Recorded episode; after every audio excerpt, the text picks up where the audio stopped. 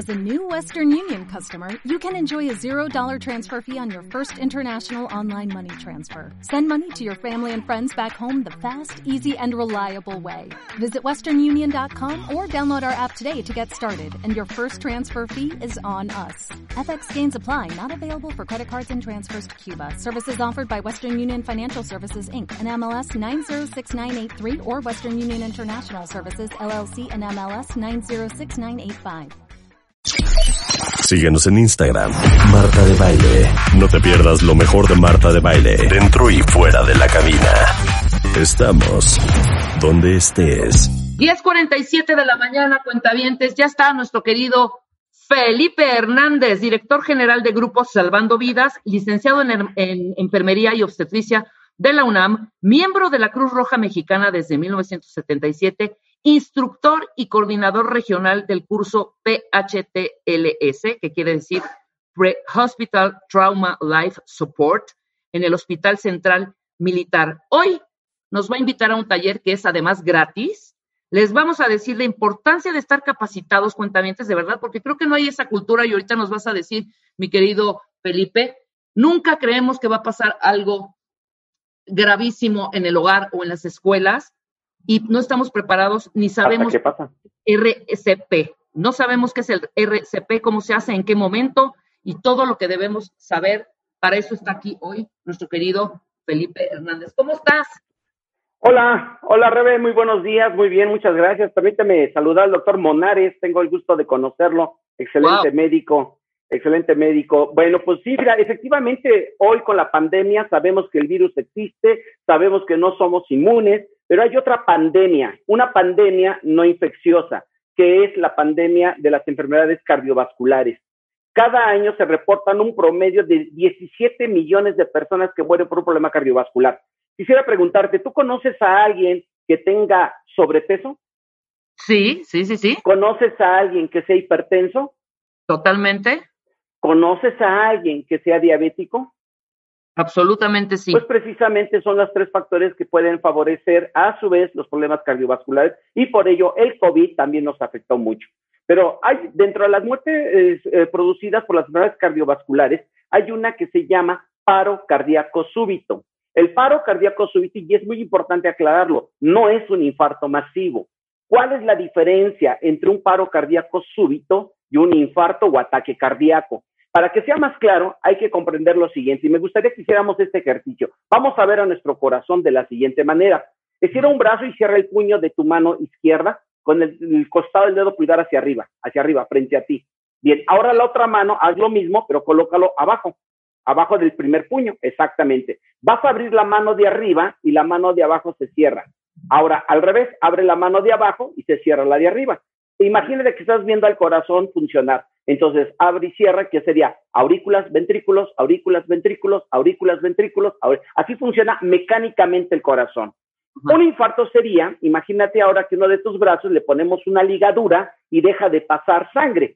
Obviamente, eso no va a impedir que puedas seguir moviendo tus manos. Pero si no pones atención a ese problema, va a llegar un momento en que la mano no va a poder moverse y entonces va a evolucionar a que la mano ya no pueda hacer ese movimiento. En el corazón sería un paro cardíaco. Un infarto o ataque cardíaco es cuando se obstruyen las arterias que alimentan al corazón y que obviamente impiden que ese músculo cardíaco se esté oxigenando, pero no significa que el corazón se detenga. Muy, muy claro lo decía el doctor este, Malio Antier, que mencionaba, un infarto no significa que la persona, su corazón, haya dejado de bombear. Se debe de, asistir, pero sí el riesgo sería que ese infarto ahora provocara un trastorno eléctrico. Regresemos al puño nuevamente, por favor, Rebeca. Ahora imagínate que estás haciendo alguna actividad física, estás muy contenta. ¿Qué le va a pasar a ese corazón? Se acelera. Aurículas, ventrículos, aurículas, ventrículos, aurículas, ventrículos, se acelera. Entonces es un ritmo rápido y se llama taquicardia, pero es una taquicardia no patológica. Bien, cuando se presenta un ritmo letal, ahora imagínate lo siguiente, vuelve a poner tus puños pero ahora mueve solamente el puño de abajo, abre y cierra, abre y cierra, abre y cierra, abre y cierra. El ritmo va rápido y como va rápido se llama taquicardia y como son en los ventrículos se le nombra taquicardia ventricular.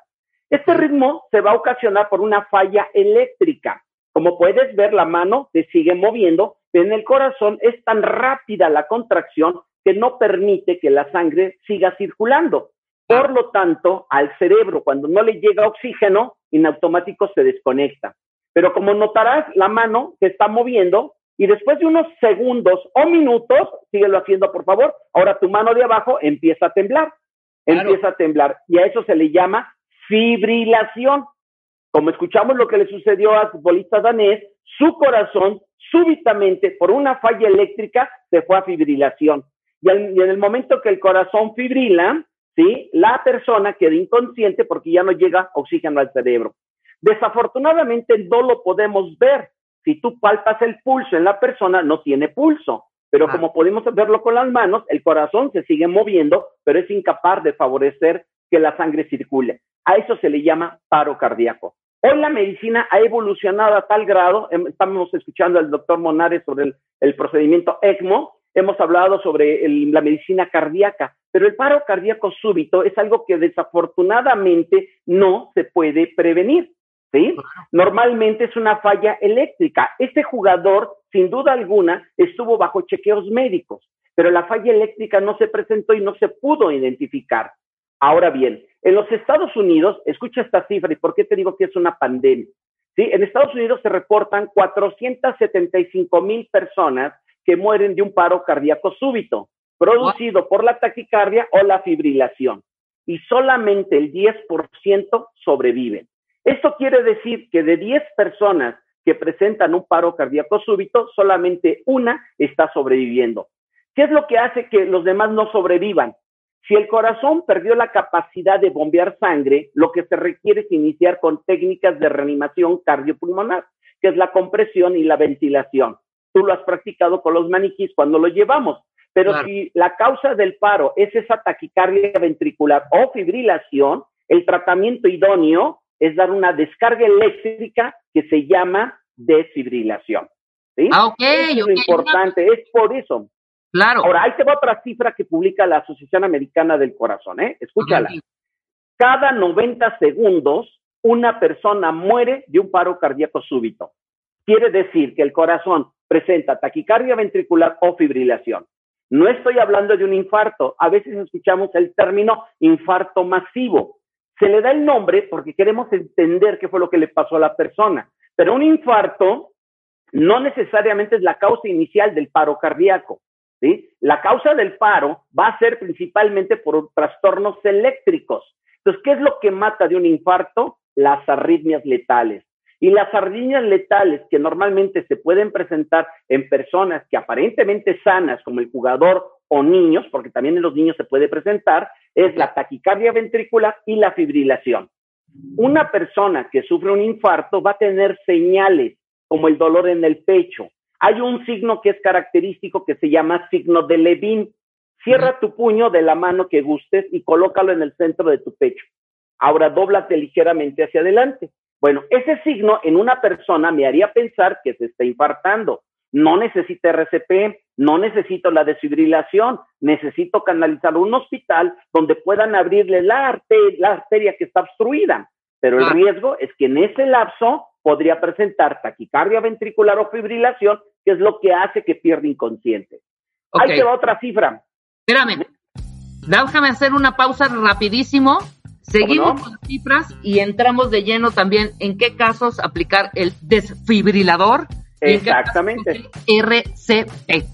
Con Perfecto. querido Felipe Hernández del Grupo Salvando Vidas, después del corte, no se vayan. De lunes a viernes, los mejores especialistas, los mejores contenidos. Ciencia, salud, amor, dinero. El mejor camino para llegar a tu mejor versión. Escucha el podcast en martadebaile.com. Estamos de regreso en W Radio. Son 11 de la mañana con casi tres minutos, cuatro minutos, no, diez minutos, once minutos.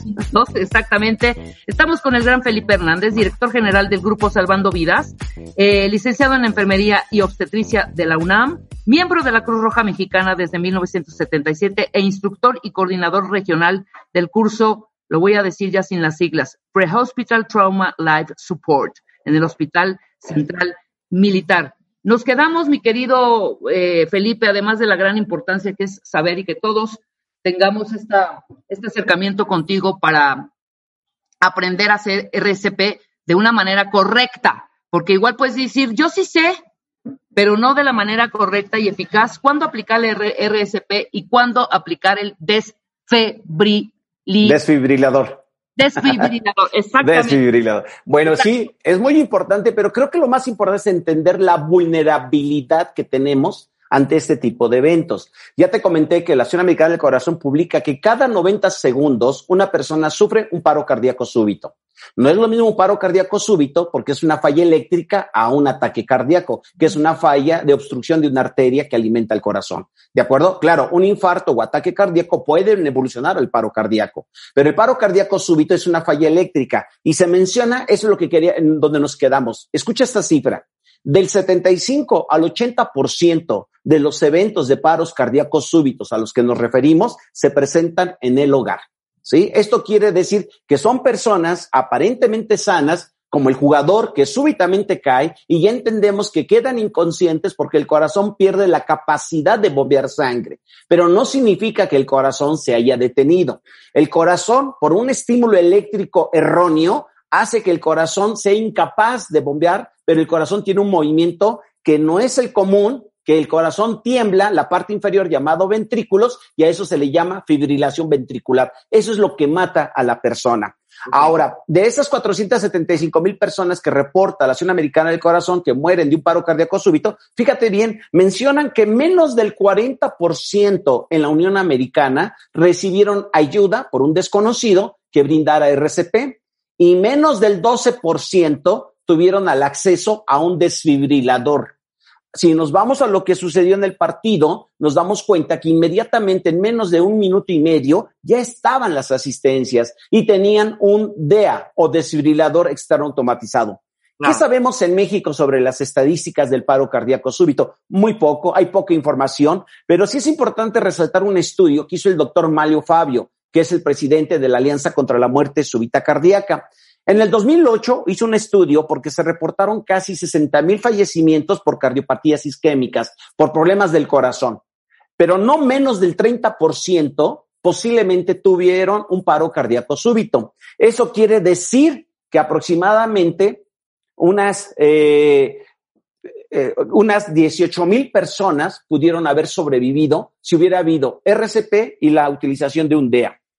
Ahora, en los Estados Unidos también se reportan un promedio de 20 mil lactantes y niños que presentan paro cardíaco. Esto no es exclusivamente de los adultos, esto puede presentarlo un bebé, un niño, un adulto joven. Después de los 40, los infartos o los problemas cardíacos que, son, que no son atendidos adecuadamente pueden llevarnos a un paro cardíaco. ¿Sí? Obviamente todo ser humano, antes que su corazón se detenga por la causa independiente que lo produzca, va a tener un momento en que posiblemente su corazón está fibrilando y ahí también se requeriría la desfibrilación. Ahora, SAPS México, que es la, que es la asociación de lo que estudia los síndromes de muerte por arritmias letales, publica que se estima que el 1% de la población mexicana podría llegar a sufrir un paro cardíaco súbito. Hace un año, Sí, se hizo el censo. En este año a principios, el INEGI publicó que somos 126 millones de personas en México. Esto quiere decir que hay probablemente un millón o más de un millón de personas podrían llegar a presentar un paro cardíaco súbito. Entonces, esto es una, una pandemia, hay que darnos cuenta. En este momento todo el mundo sabe del paro cardíaco súbito porque lo vimos en la televisión, porque fue a nivel mundial en donde estaban las cámaras y sobre todo porque el resultado vimos que también fue satisfactorio. Pero gracias a qué? A la RCP. En el 2002 hubo un estudio por parte del Instituto Nacional de Cardiología en donde se mostraba que por el retraso ¿sí? de la desfibrilación en un paciente en paro, sus posibilidades disminuían. Esto es importante. Dar un RCP de calidad brinda un 5% de posibilidades de revertir el trastorno, solamente el dar compresiones y ventilación. Pero si agregamos el uso del DEA, las posibilidades incrementan hasta un 74%. Imagínate, hay altas posibilidades y obviamente aquí nos dimos cuenta con el jugador. Esto quiere decir que por cada minuto que se pierde en dar el tratamiento llamado desfibrilación, se resta el 10% de posibilidades de salvar la vida. Y esto nos lleva a una conclusión que se publicó el año pasado en el Encuentro Internacional de Instructores de la Asociación Americana del Corazón y lo hicieron también en el Encuentro Virtual Mundial, en donde se dice, si la intervención rápida y efectiva de la RCP y el acceso oportuno a un DEA, ¿sí? Si no se cuentan esas dos acciones, el pronóstico es, inevitablemente es la muerte. Ahora, yo te quisiera preguntarte, ¿tú sabes RCP? Si tú sabes RCP, perfecto, pero tu familia o las personas que rodean a tu familia saben RCP. Ahora, un curso debe de ser tomado de manera frecuente. ¿sí? Se ha demostrado que después de tres meses de una capacitación en RCP se empiezan a perder habilidades. Tenemos que crear una cultura, al igual que la industria de la aviación. Cuando tú te subes a un avión, te dicen cómo se coloca el cinturón, cuáles son las salidas de emergencia. No porque estemos pensando en una eventualidad, pero debemos de estar preparados. Otra pregunta que también sería importante, en casa, ¿tienen ustedes un detector de humo? ¿Tienen en casa un extintor? Si lo tienen, perfecto, pero hoy debemos de pensar también en un DEA, en un desfibrilador externo automatizado. Normalmente los vemos en las películas, pero no nos damos cuenta que un DEA es un aparato que está diseñado para analizar la actividad eléctrica, algo que no podemos ver a simple vista. El jugador cuando cayó y llegaron y le palparon el pulso en el cuello, no había pulso, por eso iniciaron con maniobras de compresiones torácicas. Anteriormente se decía que valía más una RCP de mala calidad a que no se de RCP. Hoy la evidencia nos dice un RCP de mala calidad podría revertir un paro, pero deja secuelas neurológicas. Recuerda que cuando el corazón pierde la capacidad de bombear sangre en forma natural, necesitamos un bombeo artificial y ese bombeo artificial se hace a través de las compresiones. Claro. Estas compresiones van a hacer que circule sangre. Si no logras una circulación adecuada, no hay suficiente transporte de oxígeno. Y al no haber suficiente transporte de oxígeno, el cerebro empieza a sufrir y por lo tanto las secuelas neurológicas pueden estar presentes. Les compartí unos videos que los van a subir a las redes de, de, Marta, en donde van a ver qué tan sencillo es usar un DEA en un adulto, en un niño o en un bebé. No es difícil. Los pasos podríamos resumir en un DEA, que es un aparato el cual va a registrar la actividad eléctrica del corazón, ¿de acuerdo? Y normalmente esto se registra utilizando dos parches, dos parches que se colocan directamente sobre la piel de la persona. Viene una imagen muy clara que indica que uno se coloca abajo de la clavícula del lado derecho y otro se coloca en la punta donde está hacia el corazón, o sea, en el costado del lado izquierdo. Este aparato registra la actividad y en el caso que detecte esos dos ritmos que te dije, la taquicardia ventricular y la fibrilación, va a indicar que se apriete un botón para dar la descarga.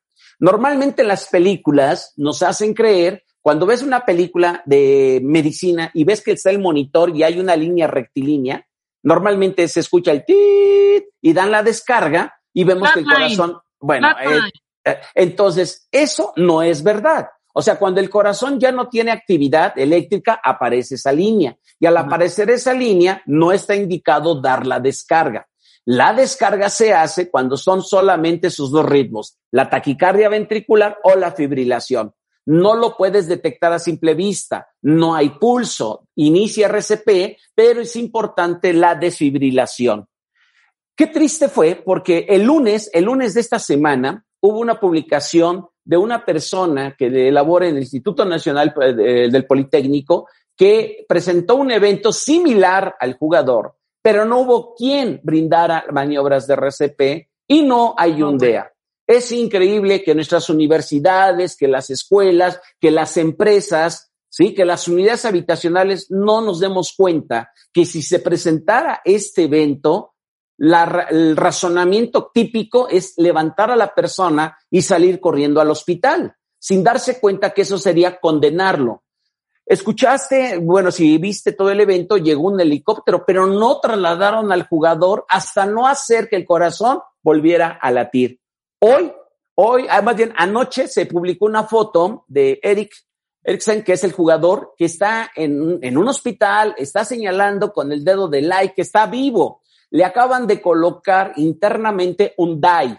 Un DAI son las siglas del desfibrilador automatizado interno. Es un aparatito que se coloca en el pecho, entre la piel, y ese aparato, si llega a registrar nuevamente que el corazón fibrila, le va a autorizar dar la descarga. No lo hace otra persona.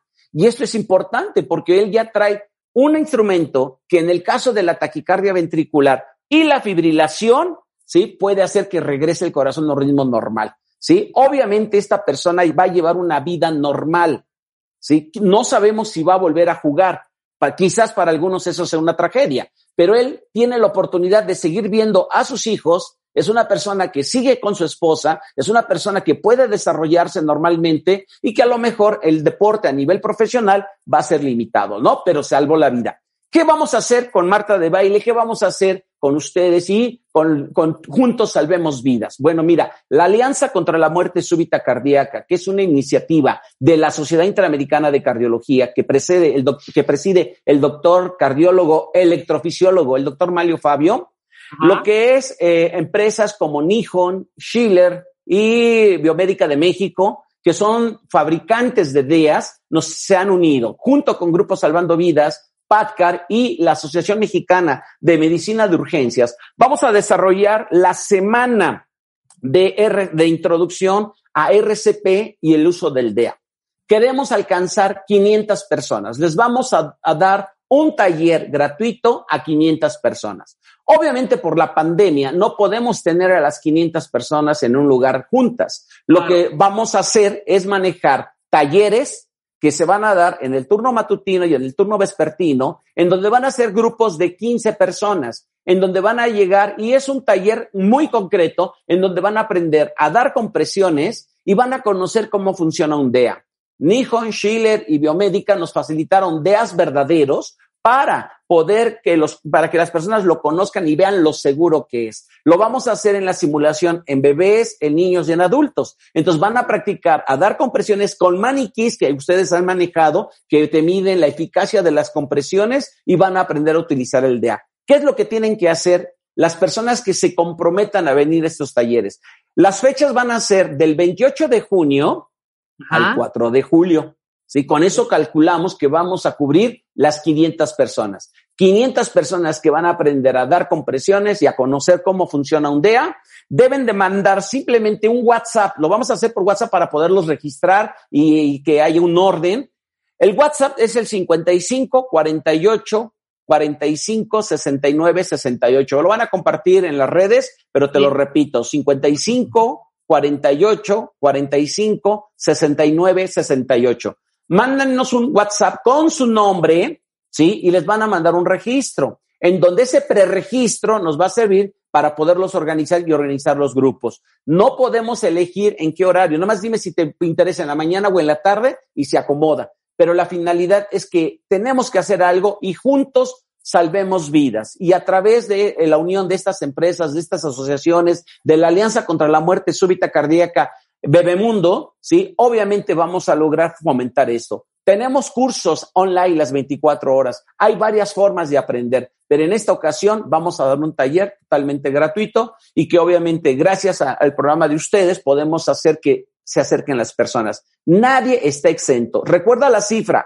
475 mil personas que murieron en Estados Unidos por un paro cardíaco súbito. Sí, solamente el 10%. Si eso sucede en la Unión Americana, qué está pasando aquí. Y otra cosa que hemos logrado a través de la Alianza contra la Muerte Súbita, estos fabricantes de DEAS, porque ahora lo que podemos hacer que en cursos de grupos organizados que se capaciten en RCP, se les puede donar un DEA, ¿sí? Obviamente esa información la vamos a estar compartiendo. O también hemos conseguido, tú sabes que hay teléfonos celulares que cuestan mucho más que un DEA, ¿sí? Ah. ¿Qué es lo que hace que haya personas que compren un celular muy caro? Pues quizás las facilidades. Pues hemos convencido a estos fabricantes de DEAs de poder manejar facilidades en la compra de un DEA. Un DEA siempre va a ser más barato que ver la tragedia de un familiar que muere cuando tenía posibilidades de sobrevivir. Y esto solo se logra brindando RCP de calidad y el acceso oportuno a un desfibrilador. No esperen a que les sucede. ¿Tienes alguna pregunta, Rebe? Quedó clarísimo. Eh, repito nuevamente, del 28 de junio al 4 de julio, para 500 personas que se van a ir dividiendo, evidentemente, por pandemia no van a estar los 500 juntos. No van a estar. En estas divisiones, en horario eh, matutino y vespertino. El WhatsApp es 55 48 45 6968. Ya, los, ya están los datos tuiteados en el Twitter de Marta de Baile. el taller es gratuito y también das talleres y cursos a empresas, a escuelas, y si se juntan varias familias también se lo das. ¿En dónde se contactan? Nos pueden contactar en el WhatsApp del 55 27 30 10 37, pero también en nuestras redes sociales, grupo salvandovidas.com. También nos pueden encontrar en nuestra página que es www.salvandovidas.com. ¿De acuerdo? Cualquier duda, estamos a sus órdenes, pero sobre todo tenemos que involucrarnos, no podemos ser indiferentes. Ya nos dimos cuenta que este tipo de paros cardíacos, en la teoría siempre se dice, ¿eh? el paro cardíaco súbito por fibrilación ventricular o taquicardia ventricular son los paros que tienen más posibilidades de que se salven las personas. Ya, ya tuvimos un testimonio. Y no solamente es uno, ¿eh? hay varios. obviamente que como no hay cámaras de televisión grabando estos eventos, no lo sabemos pero todos los días hay alguien que puede perder la vida y que puede ser salvado mediante estas dos técnicas. Y también los niños y los bebés no están exentos. Todos podemos aprender a salvar vidas. Maravilloso. Muchas gracias, mi querido Felipe. Ojalá se atasque ese, ese taller gratuito que vas a dar en estas fechas para que la gente que no pudo vuelvas a hacer otro y otro y otro y otro y otro y cada vez estemos más capacitados y salvemos vidas. Y sobre todo, en nuestro entorno familiar, por supuesto. Claro, ese es uno de los objetivos y también va a participar el doctor Malio. El doctor Malio va a dar la sesión inicial, él va a, dar, va a explicar qué es el paro, cómo, por qué se puede presentar y nosotros nos vamos a ir a la parte, a la parte práctica y los distribuidores de DEAS y Amuden nos van a ayudar para desarrollar todas estas, eh, estos talleres. Muchísimas gracias, Felipe. Te mando un gran abrazo. Igualmente, cuídate mucho. Gracias. Buena tarde. 7 de la mañana, cuentavientes. Ahora sí, ya está Marta de Baile con nosotros. La mesa prometida. Tere Díaz, Aura Medina y Anamar Orihuela nos van a hablar de cómo reconciliarnos con nuestros papás. Para los que traen arrastrando conflictos con tu papá, para los que tienen alguna relación tensa, para los que no saben ni cómo acercarse de nuevo, para todos ellos cuentavientes e inclusive a ustedes, papás, cómo hacerle para no cometer los mismos errores. Esto después del corte, no se vaya. Te metiste una junta, te bajaste del coche, no tuviste tiempo ese día de escucharnos, no te preocupes. Todo el programa en nuestro podcast en martadebaile.com.